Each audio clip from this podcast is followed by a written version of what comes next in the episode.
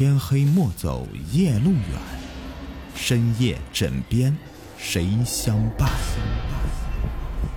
欢迎收听《灵异鬼事》，本节目由喜马拉雅独家播出。你们好，我是雨田。今天的故事的名字叫做《都市怪谈之镜子》。不知道从什么时候开始，他喜欢上了照镜子。他依稀记得，他以前并不喜欢照镜子，甚至很厌恶。是什么改变了他这么多？他也着实想不起来了。他刚刚经历过命悬一线的灾难，从自家六楼的阳台上面摔落，重重的砸在地上，血飞溅出很远。当时他以为自己已经死了，没有丝毫挣扎，就那样的闭上了眼睛。可是，医生还是把他从死神手里面抢了回来。他没有死，他还活着。他记得，当他醒来的时候，头痛欲裂，头上包裹着厚重的绷带，带着猩红，周围都是消毒水的味道。第一眼的阳光也刺眼的让他睁不开眼睛，耳朵一阵的强烈的轰鸣，像极细的琴弦被人忽然拨动一般，尖锐刺耳。他慌了好久的神，终于清醒了，只是他想不起一些东西。他究竟想不起什么呢？他自己也记不起来。医生说他需要静养，于是他搬到了单人间里。医生告诉他，安心的静养就可以了，别去想其他的什么多余的事情。他也不乐意的去想，反正他觉得有些记忆碎片即将拼凑起来的时候。脑袋就会像被撕裂般疼痛不已。尽管如此，他还是上瘾了，反反复复的享受着脑袋里的那种疼痛。这就是为什么他突然喜欢照镜子的原因。只有看着镜子里的自己，他才会隐约觉得有一些细微的记忆。医生也说，也许这有助于他的恢复。于是他经常拿着镜子发呆。有时候经过医院的水池，他也会忍不住的探头往水里看自己的倒影。他就这样靠着照镜子，慢慢的恢复了一些记忆。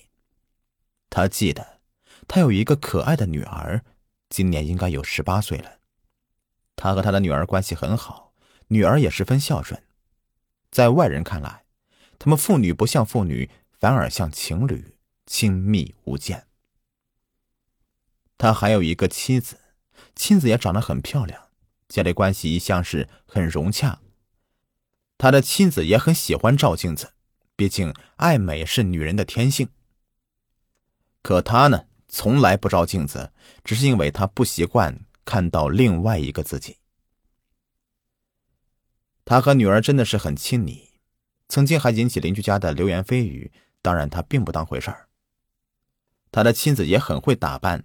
每天花着一小时化着美美的妆，和女儿一起走到街头，反而像一对姐妹。只是岁月不会饶恕任何人，妻子的脸也开始出现了抹不平的皱纹。越是这样，妻子化妆时间就越来越长了。他记得一次，他们决定去海南旅行，九点半的飞机，他们在六点就早早的起来收拾东西了。等到八点钟的时候，因为从家到机场要半个小时，女儿就催着妻子快点出门。妻子正在房间里面化着妆呢，房门也被锁着。她出现在他和他女儿的面前的时候，永远都是那副化了妆的美美的样子。丈夫和女儿都在背后调侃过妻子。他们在房门前等了等，催了又催，直到九点半的飞机已经从他们头顶飞过去，妻子也是没有出来。是的。她的妆还没有化完，好像因为这个事情，女儿还赌气在门外骂了她妈妈丑八怪。丈夫认为那只是女儿赌气说的话罢了，他的妻子应该不会那么在意吧。不过那天他的妻子一整天都没从房间里面出来。他再次见到妻子的时候，妻子依旧是那副美丽的样子，只是他发现妻子的头发里面透着一股银白。他明白了，妻子那天不出门的原因了。之后的日子里，家里的关系还是一样的融洽，只是妻子喜欢上了网购。刚开始时候啊，只是一星期一两件快递，到后来一发不可收拾，每天都有快递员在楼下喊着他的名字。那些大大小小的纸箱里面装满了期待，也装满了女儿对母亲的仇恨。妻子网购了各种各样的名贵化妆品，各种各样的牌子，连丈夫见都没见过。他着实佩服妻子对这化妆啊这方面的认知了。他是个好男人，任由妻子胡闹。刚开始的时候，妻子的开销总是用着他自己的工资。后来他发现家里的柜子里的钱总是莫名其妙的不见了，他开始有些心慌了。他查到妻子一个月来在化妆品上的开销竟然多达五位数。尽管他和妻子是双职工，但这笔开销对他们来说真心不小啊。他试图说服妻子，然而每回妻子只是自顾自的照镜子，仔仔细细的化着妆，丝毫听不见他说的话。而女儿和母亲的矛盾越来越深了。女儿总喜欢在餐桌上对妻子冷嘲热讽，妻子的性格还是很温柔的，她从不还嘴。吃完饭之后，他又回房间里补妆了。他真的搞不懂，房间里的那面镜子究竟有什么魔力，能吸引自己的妻子几小时的坐在镜子前。那次，他又走进房间里劝说妻子。妻子把脸都快贴在镜子上了，查看自己的美中不足的地方。丈夫一生气，把镜子摔在地上，一下子碎成粉末。他的妻子愣住了，只是不说话。第二天，妻子网购了一箱子的镜子，摆满了整个房间。从此，妻子再也没有让他进来房间。妻子对镜子的痴迷简直到了疯狂的程度，每天因为化妆耽误上班时间，到后来几乎开始不去上班了。情况不仅如此糟糕，女儿厌恶自己的母亲，家里的气氛十分的不和谐，连餐桌上的气氛都变得十分的安静，只有动筷子的声音和他的叹息声。他看着妻子日益惨白的脸，心里十分担忧。妻子的脸早已不如从前了。但他依旧是抹上厚厚的粉做掩饰，简直像是沾满了面粉的一张脸呢。他记得自己的妻子以前很漂亮的，细细的眉毛，好看的大眼睛，薄薄的嘴唇，一直都是自己心中的女神。女儿跟丈夫说：“让他们离婚吧。”他看着自己的妻子，还是很淑女的收拾桌边的碗筷，他不忍心。毕竟她只是爱美了一点，这也算正常吧。他的妻子开口向他借钱，因为他已经没有经济来源可以去购买昂贵的化妆品了。他把工资卡交给他妻子，女儿赌气离家出走了。他出去找女儿，可是一整天都没有消息。对了，我的女儿呢？他想着。他坐在病床上。回忆到了这里就中断了，他实在想不起来接下来发生什么了。他照了照镜子，镜中自己的脸色惨白，一丝血色都没有。他愣住了，因为镜子里的并不是他自己，而是他妻子的脸。他缓了缓神，镜子里又变成了自己的模样。医生进来了。他还是那样子拿着镜子，医生笑着问他：“你为什么那么喜欢照镜子呢？跟女人一样。”他看了看医生，又回头去照镜子，说：“医生，你觉得我美吗？”医生愣住了，静静的看着眼前这个男子，他的手不自觉的去摆弄自己的脸，像个仔细查看自己妆容的女子。他自己也发现。自己竟然是像极了自己的妻子。他的妻子已经死了。自从女儿消失不见之后，他觉得家已经不再是家了。他开始流连于外面的花天酒地，醉生梦死。他的妻子还会流泪，他是觉得自己不够美丽，才留不住自己的老公的。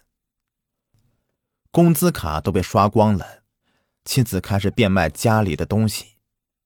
女儿不在了，他就把女儿房间里的东西给卖了出去。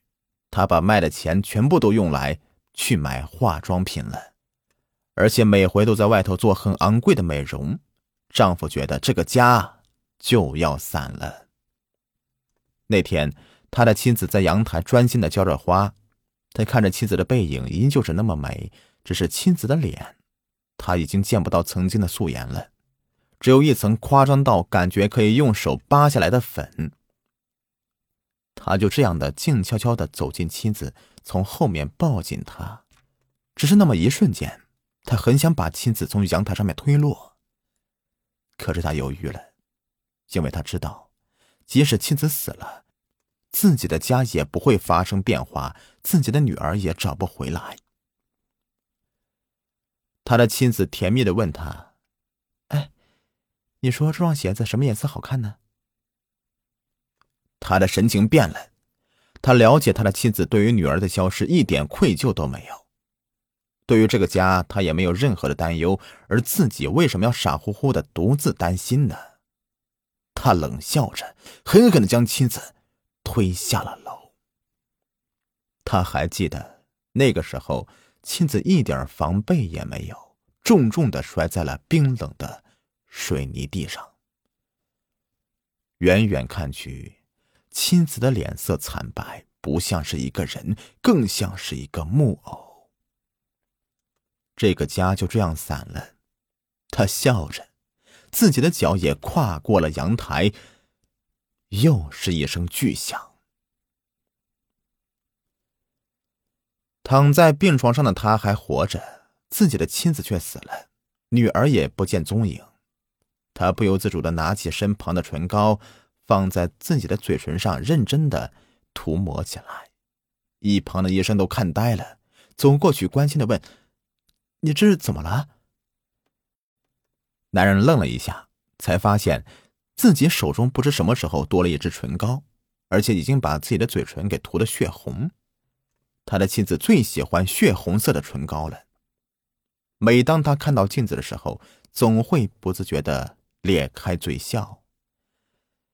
他情不自禁的端详着镜子几个小时，直到有人喊他，他才会清醒过来。他总觉得妻子就在他体内，因为据说有人发现他们跳楼的时候，地上只有自己一个人，妻子去了哪里了呢？他觉得自己的妻子死了，可为什么找不到尸体呢？警察也是百思不得其解。现在他开始怀疑，他的妻子藏在了自己的体内，要不然他不会莫名其妙的喜欢上照镜子的。有一天早上，他醒过来，第一件事便是拿起身旁的镜子，开心的端详自己的容貌。检查医生走进房间里，他丝毫没有注意到。医生看着病床上的人，慌张的质问道。你是谁？我的病人呢？床上的女人微微一笑，一心一意的照着镜子。好了，这个故事呢就说完了，感谢你们的收听。